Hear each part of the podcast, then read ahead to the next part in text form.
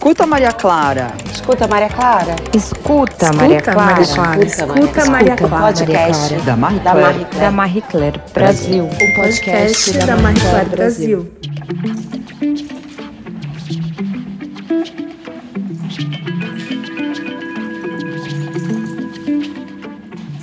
Bem-vindas, bem-vindos e bem-vindes a mais um episódio de Escuta Maria Clara, o podcast da Marie Claire Brasil. Aqui quem tá falando é a Natasha Cortez, eu sou editora de Sociedade e Comportamento da revista. E hoje eu tô muito bem acompanhada da Clarice Cardoso, editora digital da Marie Claire, para ter uma conversa deliciosa, e a gente já tem certeza disso, com a Duda Beat, essa mulher que é a responsável pela trilha sonora dos amores e desamores meus, da Clarice e de uma legião de românticos irremediáveis. Ah, que demais. boa noite, gente. Não sei se é bom dia ou boa noite, né? Ou é boa hora que vocês tarde. vão ouvir, ou boa tarde. Mas estou muito feliz de estar aqui nesse podcast, trocando um pouquinho de ideia com as meninas. E é isso, vamos nessa, né? Aliás, gente, a Duda é uma das nossas capas da edição de dezembro. Capa essa que eu tenho certeza que vai deixar todos vocês de queixo caído, mas Sim. isso a gente a gente já fala disso. Antes eu quero agra- agradecer também a companhia da Clarice nessa entrevista. Clarice, Oi. obrigada por estar aqui. Eu que agradeço, Nath. Tô- sou uma Maria Clara estreante aqui no podcast, estou chegando em Marie Claire. E que forma mais maravilhosa de estrear, né? Quando eu soube que a capa seria a Duda, já me deu aquele comichão de estamos no lugar certo, estamos na conversa que queremos ter. Que demais. É sobre isso. Duda, é um prazer ter, a gente, ter você com a gente aqui no Escuta Maria Clara. Eu não quero guardar segredo nenhum aqui, a sua presença era muito aguardada neste podcast. E obrigada demais. A gente tem uma entrevista linda, inclusive, nessa mesma edição que a Duda é capa. Convido vocês todos para lerem. E hoje a Sim. gente vai falar um pouquinho, inclusive, é, desses pontos da, da entrevista que a gente tem na revista e um pouquinho mais. Massa, obrigada eu, viu? Obrigada eu. Tô feliz demais de estar aqui conversando com vocês, trocando essa ideia. Tudo, né, gente? Só vamos. Tá vendo? Bom, gente, é, para quem ainda não viu a capa da edição de dezembro, eu trago, trago alguns spoilers. A Duda foi fotografada pela Bru- Bruna Castanheira, é uma fotógrafa que já fez e faz sempre muita, muitas das nossas capas. E a Duda, e esse ensaio da Duda foi num set só de mulheres. E ela ficou nua. Sim, completamente nua. Apenas Ai, Duda e suas tatuagens. Duda, como é que foi isso? Até onde Olha- a gente sabe foi sua primeira vez, né? No ensaio primeira vez. É, eu me senti muito bem, muito acolhida por todas as mulheres do set. É, para mim é uma capa que fala muito sobre liberdade, né? Sobre é, me expor do jeito que eu sou, sobre corpo livre, sobre tanta coisa assim. E foi muito gostoso, me senti muito acolhida, me senti muito confortável em estar ali é, pelada, né? Como eu vim ao mundo enfim, com as minhas tatuagens. Foi uma delícia todo esse processo. Eu adorei. Duda, queria pegar esse gancho da nudez para falar um pouco sobre esse ato, né, de, de liberdade, que é sempre um ato de coragem, né? E te perguntar dessa relação com o seu corpo. É, você sempre teve uma relação, esse conforto de liberdade, de entender o seu corpo livre, um corpo saudável? Foi uma construção? É, você sempre amou o seu corpo ou já teve uns momentos em que você passou por aquelas situações em que a gente, que todas temos, né? Em que a gente Todos fica temos. brigando com a nossa própria imagem, com o nosso próprio ser no mundo, né? Como é que foi para você essa construção? É, para mim é uma construção diária, né? Para mim é, são dias e dias, né? A gente vive em ciclos, né? Hormonais. Tem dias que eu me olho, não me gosto tanto, outros dias eu me amo muito. Mas eu tenho sentido que o último ano, os últimos anos, tem sido um saldo muito positivo, assim. É muito, muito, muito, muito mais me amando do que aqueles dias que a gente já não tá tão legal, né? Assim, quando se olha no espelho consigo mesma. Mas foi uma construção, né? Eu fui uma criança, fui uma criança que não estava nos padrões, né? Fui uma criança que que cresci assim num, num é, pensando muito sobre isso, né, sendo questionada, né, a gente vive num país extremamente machista, onde nosso corpo está sempre ali em julgamento, então é muito difícil, né, muito difícil ser mulher no, no país da gente, assim, é, em todos os aspectos, mas nesse aspecto, assim, acho que é, é ainda pior, sabe, é muito, é muito triste, assim, a gente está sempre em julgamento, a gente está é, ter essa história do padrão, né? É muito complicado. Então tá sendo para mim assim uma construção realmente diária, assim, uma construção que eu é, me olho no espelho, me curto, né? Nessa pandemia eu fiquei muito em casa, né? Como todas nós, então eu tive muitos momentos comigo mesma, assim, na frente do espelho, de me curtir. E eu convido a todo mundo que está ouvindo esse podcast de se curtir, sabe? Tirar esse momento para você na rotina de se olhar, de se amar, de passar os cremes, aquela coisa, né, que a gente adora. Sim. Um é autocuidado de é fora é para dentro, de dentro para fora. Né? Dentro né? para fora, exatamente. Terapia também, gente, por favor, muito importante, muito importante. Terapia e skincare. É isso, né? Vamos Meninas, toda, to, toda essa crítica da Duda me fez lembrar uma. E essa história de corpo, do corpo da mulher no mundo, infelizmente me fez lembrar uma história, um episódio lamentável dentro de outro episódio lamentável. Eu estou falando dos obituários da Marília Mendonça, em que a estética e o corpo dela especificamente foi comentado e pontuado como parte da trajetória, como se a briga com a balança é, fosse maior que a própria música que a Marília fazia. Duda, eu quero te pedir para comentar isso e aproveito para te perguntar: se fosse o obituário de um homem, é, você acredita que ele traria comentários sobre o corpo desse homem em detrimento da carreira dele? De forma alguma, de forma alguma. Eu li uma parte do obituário, eu fiquei tipo assim, muito chateada e muito. Quando eu li aquilo, assim, eu comecei a ver minhas amigas todas postando um pedaço né, daquilo. É, é, revoltante, assim, e é revoltante, é injusto, é tanta coisa, assim, é tão absurdo que é, não cabem nas palavras, né? É, falar sobre o corpo de uma pessoa que, que é maravilhosa, que é uma mulher no sertanejo que fez história, uma feminista daquelas, assim, que falava muito com a gente, uma mulher que ensinou a todos nós, uma mulher que lutou por direitos iguais, uma das poucas que teve coragem no sertanejo de falar ele não. Eu não sei, assim, eu acho tão absurdo aquilo ali. E, e o que eu, que eu vi uma, a Xanda comentando sobre isso esses dias, né? Eu Alexandrismo, né? alexandrismos. Eu sou uhum. muito fã da Xanda. A Xanda é uma inspiração para mim, quero deixar muito claro aqui nesse podcast, porque além de amiga, ela é uma grande inspiração para mim sobre como se amar e se cuidar e se sentir bem, né? Ela estava comentando, né, que, que para além disso, né, é a Folha errou também em colocar em, em colocar as mulheres da redação para poder é, se desculpar por um erro de um homem. E eu achei muito bem pontuado isso que a Xanda falou, assim, porque a Folha deveria ela mesma se retratar, entendeu? É, uhum. isso não pode cair na conta da gente, né? Então, assim, ou ele mesmo, né? Tipo assim, é muito complicado uhum. o autor. Eu fiquei assim muito triste. A Marília é uma excelente cantora, uma excelente compositora. É, ela fala sobre sofrência assim como eu, me identifico tanto com ela em tantos os aspectos e, enfim, sobre a morte dela eu fiquei arrasada como todo o Brasil, assim, então é, esse tipo de reportagem não deveria existir, assim, é, é, é uma coisa abominável, assim, eu não sei, é, me faltam palavras, porque é um, um absurdo tão grande que, uhum. não sei, quando eu li aquilo eu pensei assim, como que alguém tem coragem de escrever um negócio desse? Eu acho que que acho que foi o primeiro pensamento que passou assim pela minha cabeça. Coragem porque... ou audácia, Duda? Não é. sei, não, não dá para acreditar. eu fico nessa não dá para acreditar. Eu também estou descrente com essa história. E eu fico é. nessa dúvida. O processo falhou, né? O processo da edição também, como você bem pontuou, né? A, a empresa como um todo deve ter, né, suas salvaguardas para evitar que, que se publique algo que na verdade Sim. violenta todas as mulheres, né?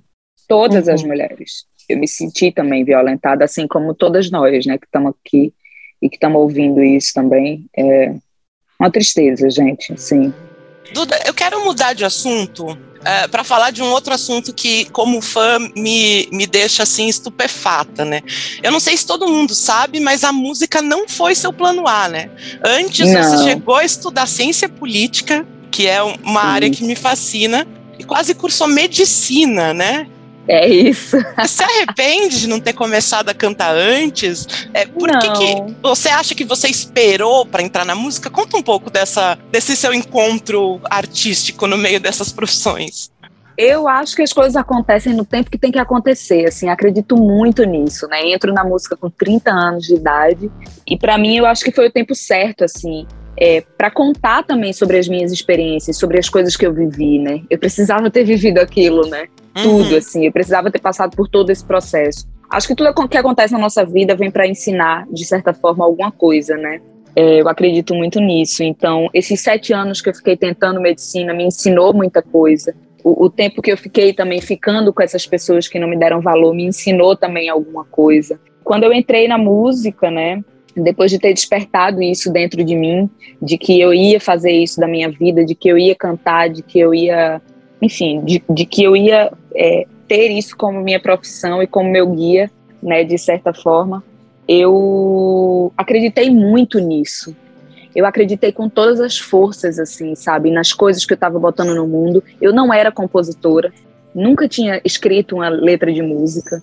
Então, assim, para mim é muito. Parecia que eu estava esperando para entrar no caminho certo, sabe? Não sei, eu não sei se isso já aconteceu com vocês, meninas. Mas assim, pare parece que eu estava num, num, caminho que não era o que, o que eu vim fazer aqui, e aí do nada eu entro no meu caminho. E as portas se abrem. Começa a fluir forma... melhor, né? Começa tudo fluir melhor. Tudo. Tudo na minha vida começa a fluir melhor. As minhas músicas, elas servem como uma cura para mim, né? Porque é um desabafo ali, de certa forma. É uma coisa meio terapêutica, né? Você escrever sobre as coisas que você viveu, né? Porque você até desmistifica um pouco, né, os temas e as coisas na vida, né? Enfim, os feedbacks que eu recebi depois que eu lancei meu primeiro álbum, sinto muito, foram assim, a coisa mais linda, assim, que eu, que eu poderia ter ganhado. Foi um presente, sabe? Quantas pessoas falando que meu disco tinha ajudado elas a superar histórias e superar términos e, e, e, eu acho que isso aqui é realmente o poder da arte, assim, né? Transformar não só a sua vida, mas a vida das pessoas que escutam, né? Realmente, assim, a música né, na vida das pessoas é uma coisa muito íntima, né? A gente entra na casa das pessoas, entra no ouvido das pessoas e no coração. Então eu sinto isso como uma coisa muito íntima, né? Muito uhum. é, especial, assim, e que gera empatia, e que gera identificação não sei, para mim foi um presente, assim, e, veio no tempo certo. Maravilha, para nós também é um presente. A, a, Clarice falou de ciência política da Faculdade de Ciência Política. Tem uma história interessante nisso, que é, como trabalho de conclusão de curso, a Duda escreveu um artigo que levou o título de Vote em mim em nome de Deus, que fala sobre a influência da bancada evangélica. A minha pergunta, Duda, é como pessoa pública, né, e que influencia muita gente, o que você pensa sobre se posicionar politicamente? E quero que você fale também um pouco sobre as eleições de 22, assim, você acha importante declarar voto, por exemplo? Posso pedir licença para fazer uma pergunta em cima da Danate? Porque essa Aham, questão claro. de se posicionar politicamente, de 2022, me remete a uma participação que você fez com o Lucas Santana em 2019, né, em Meu Primeiro Aham. Amor, que é uma ah, história de, de, um casal, cada um com uma origem é, é, ter, regional diferente, com histórias diferentes, e que é um pouco a história dessa geração que se torna adulta nos anos 2000, né? E nessa uhum. música você menciona o Lula, né? Você, Sim. o clipe tem, é, aqui em São Paulo, ele tem cenários de locais de bastante resistência, como a ocupação 9 de julho, né, que é uma cena uhum. do clipe. É, essa é uma forma sua de se posicionar politicamente? É pela arte, é pela poesia? Isso é um posicionamento para você? Como é que é? Completamente. É um posicionamento para mim. É, quando o Lucas Santana me convidou para chamar essa, para cantar essa música junto com ele, ele falou assim: "Ah, é, eu não sabia se você ia querer cantar a parte do Lula. Eu falei, é óbvio que eu quero cantar a parte do Lula. É óbvio, né? Na minha faculdade eu estudei, né? To todos os, os, governos e todos os, é, os governantes que a gente teve no nosso país. E o Lula, de fato, ele mudou a vida das pessoas, né? No sertão, no interior. Então, assim, é, é para mim vai ser um prazer cantar sobre ele. Eu sou uma artista é, que me posiciono, sou uma artista que é, acredito que grandes poderes, grandes responsabilidades. Acho que se a gente está ali dando voz e a gente está ali vendendo qualquer coisa né, que a gente se propõe a vender, seja um shampoo, seja um creme, seja uma coisa, a gente tem que falar o que a gente pensa, porque as pessoas precisam é, saber qual artista elas estão seguindo. Elas precisam me conhecer para decidirem se querem me seguir, se querem é, estar ali, né, comigo, junto comigo, né. Então, eu, eu acredito muito nisso. Eu sempre me posicionei, é, desde as últimas eleições, né? desde que eu sou pessoa pública e antes dela também. É, sempre fui uma pessoa que falei abertamente sobre as coisas que eu penso e que eu acredito. E eu acho que, que é isso, assim, que é muito fundamental a gente colocar a nossa opinião na roda, assim, porque o nosso público precisa conhecer, nos conhecer como a gente é e o que a gente pensa. Eu acredito muito nisso. É, não condeno quem não, não se posiciona, acho que todo mundo tem direito de fazer o que quiser, mas eu, como artista, é, acredito que sim, que devemos é, ser transparentes com o nosso público. Eu, eu acredito nisso. Pensando um pouco né, é, nisso que a, que a Nath falou, né, do seu, do seu TCC, que tinha o artigo Vote em mim em nome de Deus, né? É, isso, esse, isso, esse TCC, esse estudo de ciência política, essa visão né, sobre a influência da bancada evangélica, interferiu na sua relação com a espiritualidade? Não. que, que você acredita agora? Como é que é o seu lado espiritual? Não, para mim são duas coisas completamente diferentes, né? É, a minha espiritualidade, ela ela tá ligada a tantas coisas assim. Eu tenho uma conversa muito particular com Deus assim, né?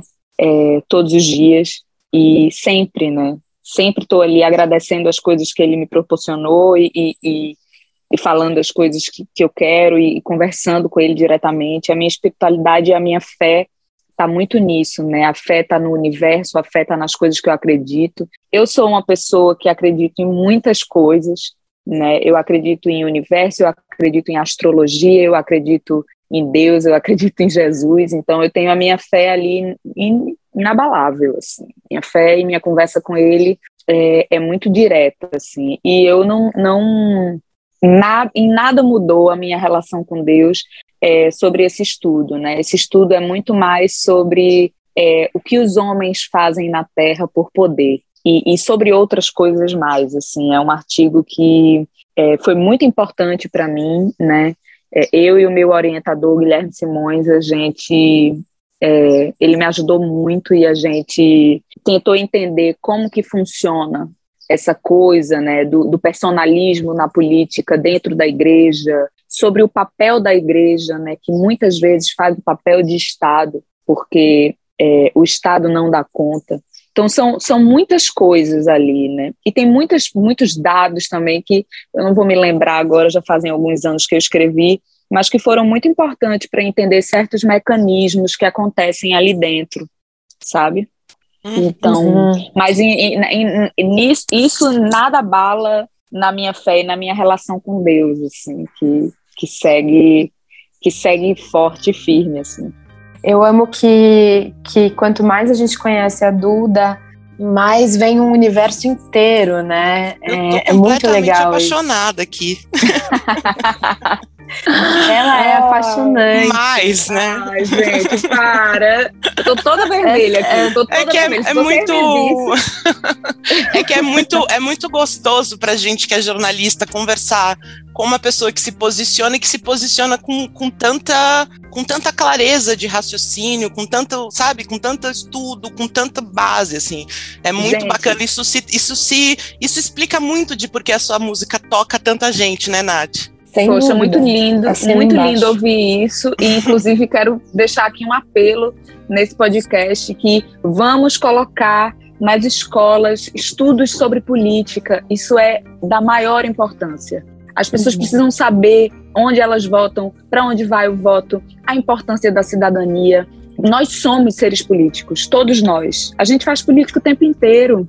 Então, assim, uhum. assim, é muito importante a gente, as pessoas aprenderem isso na escola. Muito importante. O poder do voto, né? Ler os programas de governo. É muito importante, né? É, é, é, então, é, vai aqui meu apelo, assim. É, eu até brinquei ontem com, com a Natasha, que a gente fez a, a entrevista, né? Que, que eu sempre falo que tem duas dois, duas coisas que deveria ser ensinado na escola. Uma é economia, né, onde a gente gasta nosso dinheiro, e a outra é política. É muito importante. Somos cidadãos, né? Então. Até é... para saber de quem cobrar, né? Exatamente.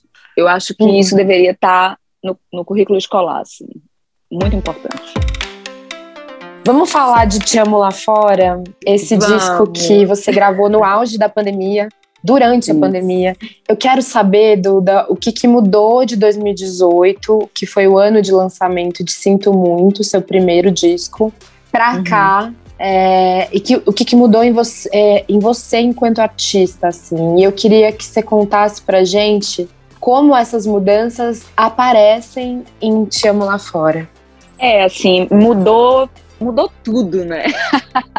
mudou tudo, porque eu no Sinto Muito, eu, eu sou uma figura muito mais romântica, muito mais apaixonada, muito mais iludida.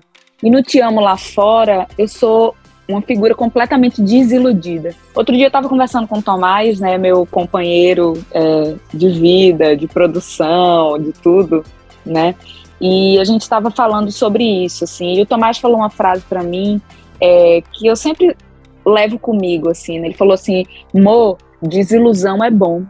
É o momento que a gente cai na realidade. Dói, mas é bom, é de extrema importância. A gente tava falando sobre isso, e eu sinto que esse meu segundo disco, ele é mais maduro por isso. Porque ele é um disco desiludido. Eu tô com um distanciamento, né, mais dessas relações que aconteceram na minha vida, né? É, eu, eu tô conseguindo olhar esse sentimento de uma forma é, mais distante. Então acho que é por isso que eu consigo até perdoar perdoar uhum. as coisas que não deram certo, né? Por isso que eu escolhi o meu piseiro para ser o primeiro single, por exemplo, porque eu sentia que a meu piseiro era uma música que ela contava a narrativa inteira do disco, né? E no final da meu piseiro tem aquele plot twist que eu falo, ok, para mim tá tudo perdoado, ninguém é obrigado a me amar.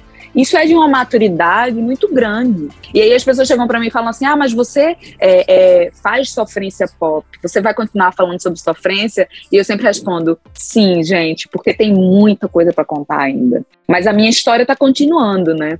E, eu, e, é isso. E esse disco veio para mim durante a pandemia né, que foi um momento muito difícil para todos nós, assim, é, e, e, e, muito melancólico. Não falo sobre pandemia nas minhas canções, mas esse ar dark que esse segundo disco vem, ele nasce nesse meio melancólico, né, nesse meio triste. Não tinha como fazer um disco feliz. Eu não tinha. Eu não, eu não tava nem eu nem ninguém, né? Assim, a gente não tava, não tava nessa atmosfera. Então, por isso que ele é um disco dark. Eu venho com essa coisa assim, né, falando sobre esse lado sombrio do amor, enfrentando isso.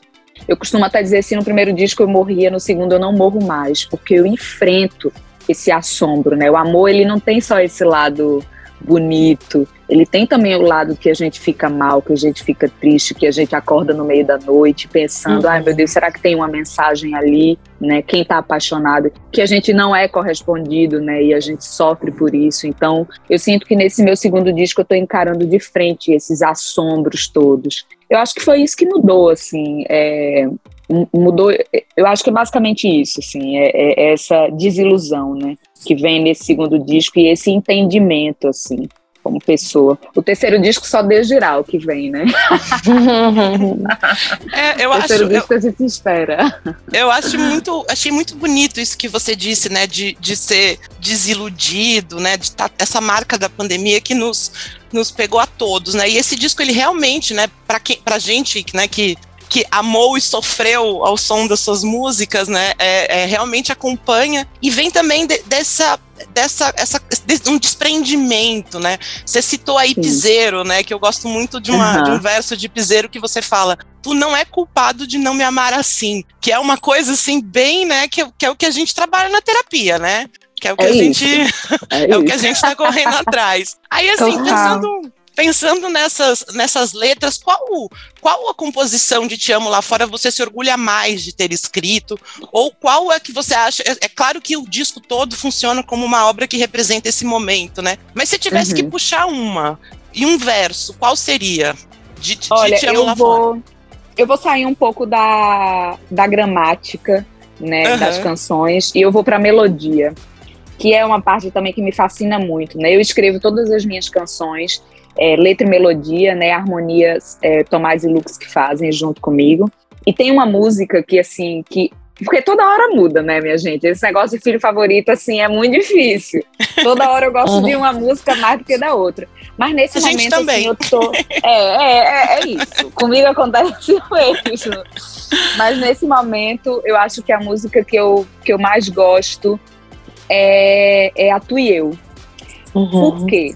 Primeiro porque é uma homenagem a Pernambuco. Eu tô com Dona Sila do Coco junto comigo, né? Perfeito. Eu acho que vale muito, muito a pena a gente falar aqui sobre as participações do disco, que são pessoas que eu acredito, que eu admiro muito. Um é Trevo, um menino que né, começou há pouco tempo e que me encanta, que escreve como ninguém, é um super compositor que está comigo na Nem um pouquinho. E outro é a Dona Sila do Corpo, que para mim é patrimônio de Pernambuco. Dona Sila do Corpo é da maior importância, ela é maravilhosa, ela é uma super compositora e, e eu fiquei muito feliz dela ter aceito o convite de estar junto, né, os dois. Mas nesse momento, assim, eu estou muito apaixonada por tu e eu, assim.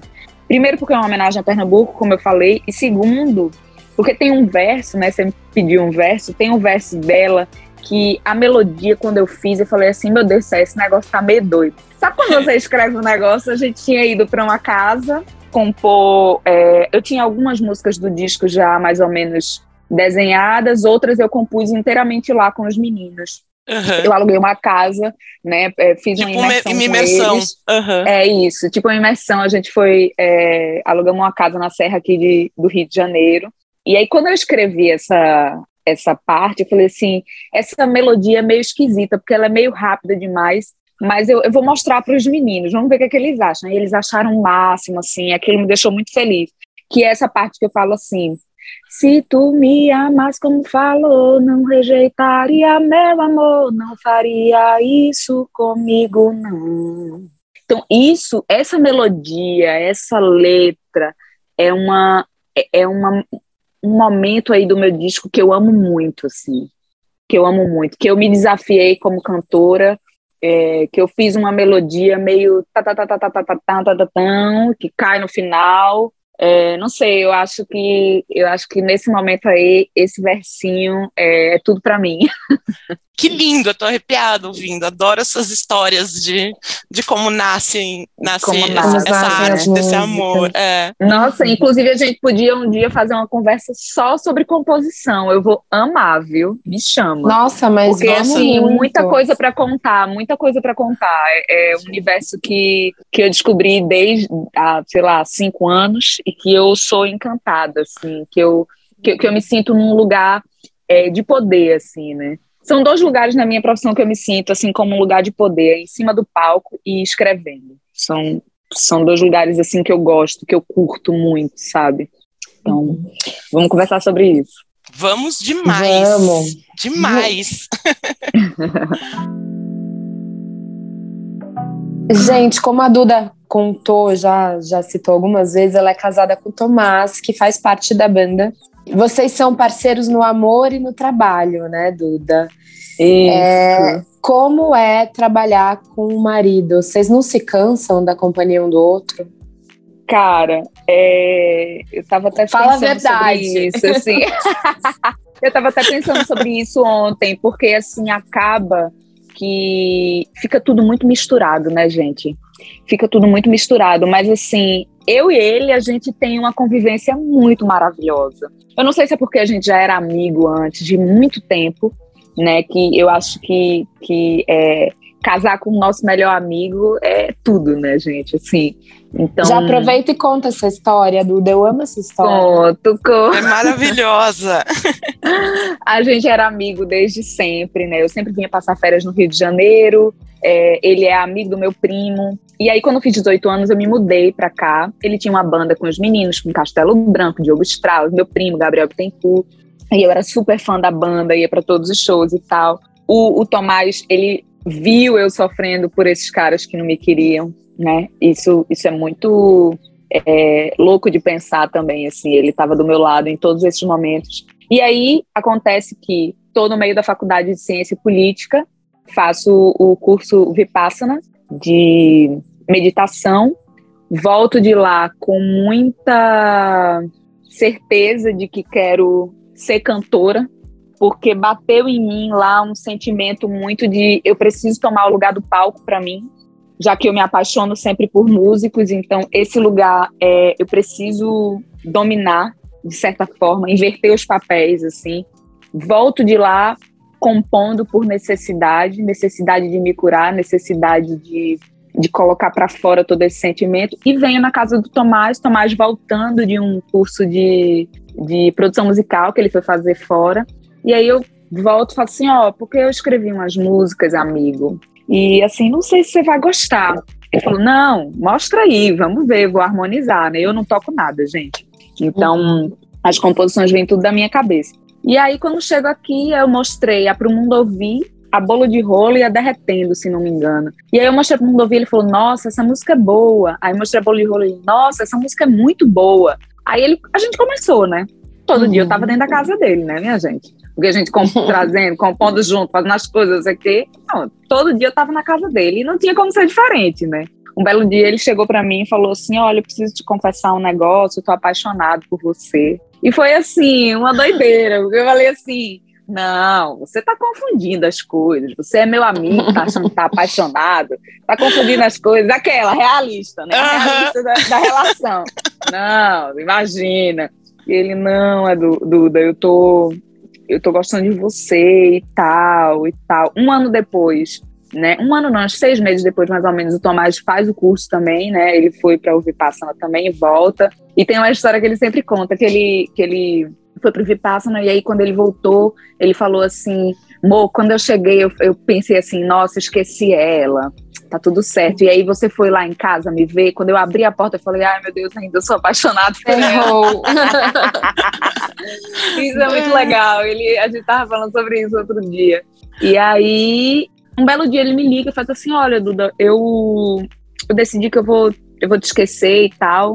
É, porque, assim, ele conta para mim que a gente já tinha um namoro, mesmo sem se beijar, sem ter nada. Porque era realmente, né? Era assim: bom dia de manhã, boa noite de noite. Um negócio meio assim, sabe, gente? Uma coisa. Uhum. E aí, aí eu falei assim: tá bom, ok, tudo bem. Né, ele tinha tomado uma, me ligou, falou isso. Aí no outro dia eu acordei falando assim: me esquecer. Ele falou que vai me esquecer. Caiu. Aí eu peguei falei assim, gente, não, peraí. Aí eu falei assim, não. Se, se, poxa, é, por que, que eu não vou dar uma chance para o meu melhor amigo, que tá, tá, tá, a gente está tendo esse filho juntos, né? Que eu sinto muito, que é o meu parceiraço, que eu amo, que eu amo, a verdade é que eu amo ele, sabe? Como é que eu vou ficar sem dar os bons dias, boa, boa noite, sabe? Para esse cara? Ah, não. Aí eu falei assim, não, vamos tentar. E aí, minha gente, me apaixonei. Me apaixonei muito, assim, foi muito avassalador. E a gente tá junto até hoje, dia 1 de dezembro, a gente vai fazer cinco anos, né, junto. Né, a gente mora junto e é muito gostoso a vida do lado dele, assim, é muito é muito prazeroso, assim. Ele é um cara muito engraçado, ele é um cara muito parceiro, é um cara que me apoia em todas as minhas decisões, que está sempre do meu lado ali. Então, é, nossa, eu sei lá, eu encontrei o amor da minha vida, assim, ele estava do meu lado. Todos os clichês aconteceram comigo, né? Aquele clichê, o seu amor. E todo clichê é uma delícia, né? É uma delícia, é uma delícia. Eu adoro os você clichês. Você nunca imaginou e você nunca. E eu consegui entender, assim, né, o quanto, o quanto isso foi verdadeiro, assim, na nossa relação, assim, do, do amor estar tá ao lado e a gente nunca perceber, né? Então, tanto, meninas, de tanto se vocês, vocês aí. cantarem o amor, o amor Isso. achou caminho, né? Achou caminho, é. Quem tá me ouvindo aí, né? Quem sabe o seu grande amor está do seu lado, você nunca percebeu, hein? É isso. Fica com essa, dorme com Cadê, essa. gente? Duda, é, é, mudando um pouquinho de assunto de novo, eu quero falar um pouco, um pouco de estética, né? Que é uma marca muito forte em tudo que você faz, desde a primeira vez que, que, que desde o começo da sua carreira, né? É, uhum. essa marca estética é uma coisa assim sua. Você bate o olho, isso é Duda. É, nas suas uhum. roupas, nos, nos, seus clipes, nas imagens que você produz, nos seus posicionamentos, nas lives que você fez, né? A live que você fez na pandemia. Isso é parte de você? Que referências que você mais puxa para esse lado? Completamente parte de mim, completamente. Desde criança eu me vejo minha mãe e minha irmã saindo de casa e eu pegando os saltos, as maquiagens, andando de salto dentro de casa, botando as roupas da minha mãe. Desde criança eu faço isso, assim, sempre fui muito apaixonada por esse mundo da moda, né? E, e, enfim, eu tenho muitas referências sobre isso, né? Eu vou citar a minha primeira referência, que é minha mãe, né? Que a gente né, cresce dentro de casa vendo, né? Eu, minha mãe sempre foi essa pessoa elegante, sempre gostou de se arrumar, de botar um, uma maquiagemzinha, sabe, de arrumar o cabelo. Então, ela é minha primeira referência, assim. Depois vem logo a minha avó, né? Minha avó que sempre tinha aqueles brincões, sempre estava maquiada, cabelão. Minha avó tinha um cabelo assim muito grande, assim, sempre com os vestidos coloridos. Minha avó era tudo. E aí vou crescendo e eu tenho muitas outras referências, né? Eu vou citar Sônia Braga, porque é uma das mulheres mais chiques do Brasil. Uau! É, né? Não vou negar, Aliás, não vou nossa. negar. Tipo, acho ela chique demais, acho ela linda, maravilhosa. Lady Gaga também não posso deixar de citar, gente, que assim é minha mama monster, que eu amo, uhum. sou, sou muito muito apaixonada por Lady Gaga e muito Little Monster muito Little Monster, muito. e ela, sim, ela, ela para mim é um ícone, um ícone fashion, porque é uma, é, é, tudo aquilo que tá ali fora é uma extensão do que ela é, do que ela fala, do que ela representa. É uma artista completamente disruptiva. Acho que é minha, uma das minhas maiores referências, Madonna também, sabe? Madonna usou ali com erótica, com, com tudo aquilo. Então, as duas são muito referência para mim de imagem, de posicionamento, de, de, de, ser essa mulher disruptiva, sabe? Então, é, são muitas referências, mas eu acho que essas daí, é, no quesito moda e comportamento, estão é, no meu top 5, com certeza. Maravilhosas, todas elas. E, e, que jeito bom de encerrar essa conversa, falando de é. mulheres inspiradoras. É Bom, isso. gente, a gente precisa, a gente precisa encerrar. Duda tem ensaio. E acho que deu para perceber que tanto eu quanto a Clarice ficaríamos horas aqui entrevistando e tietando. eu Duda. também, gente. Eu também adoro uma conversa. A gente quer te agradecer imensamente pela presença, é, pela sua generosidade de abrir suas vivências, suas histórias, por ter topado, inclusive as fotos para a revista. A gente está super feliz e orgulhosa de tudo que a gente fez junto, Duda. Nossa, eu também estou muito feliz. Quero agradecer a oportunidade. Sempre foi um sonho para mim estar na capa da Marie Claire. É, falei isso, estou falando aqui de novo, né? Essa revista tão importante, tão empoderadora. Sempre foi um sonho. E é isso, né? Mais um sonho realizado, minha gente. Estou muito feliz. Muito obrigada por esse espaço também de trocar. Um beijo bem grande para vocês, para todo mundo que está ouvindo a gente. E muita coisa boa para acontecer também, né? Quero também deixar esse recado aí muito importante que todo mundo se vacine para que a gente volte aos shows. Eu estou morrendo de saudade do palco. Estou indo para ensaio agora para poder preparar esse show tão lindo aí para todo mundo. Então, é isso. Muito, muito, muito obrigada. E a gente se vê aí nos palcos, nos shows da vida. Muito obrigada, Com Duda. Certeza. Você, você nos acolheu, você foi super generosa com a gente. A gente aqui é só aplausos. Poxa, obrigada, obrigada demais, obrigada demais. Um beijo bem grande. Beijo, Duda. É, eu quero agradecer também a você que nos ouve aqui no Escuta Maria Clara e que nos lê na revista, no site, nas nossas redes sociais, que acompanha os nossos projetos, os nossos eventos. O Escuta Maria Clara é mais um projeto dessa comunidade chamada Marie Claire Brasil e um trabalho que a nossa equipe faz com o maior carinho. Um beijo enorme e a gente se encontra em breve de novo, aqui ou pelos tantos projetos que a Marie Claire coloca no mundo. Tchauzinho, gente.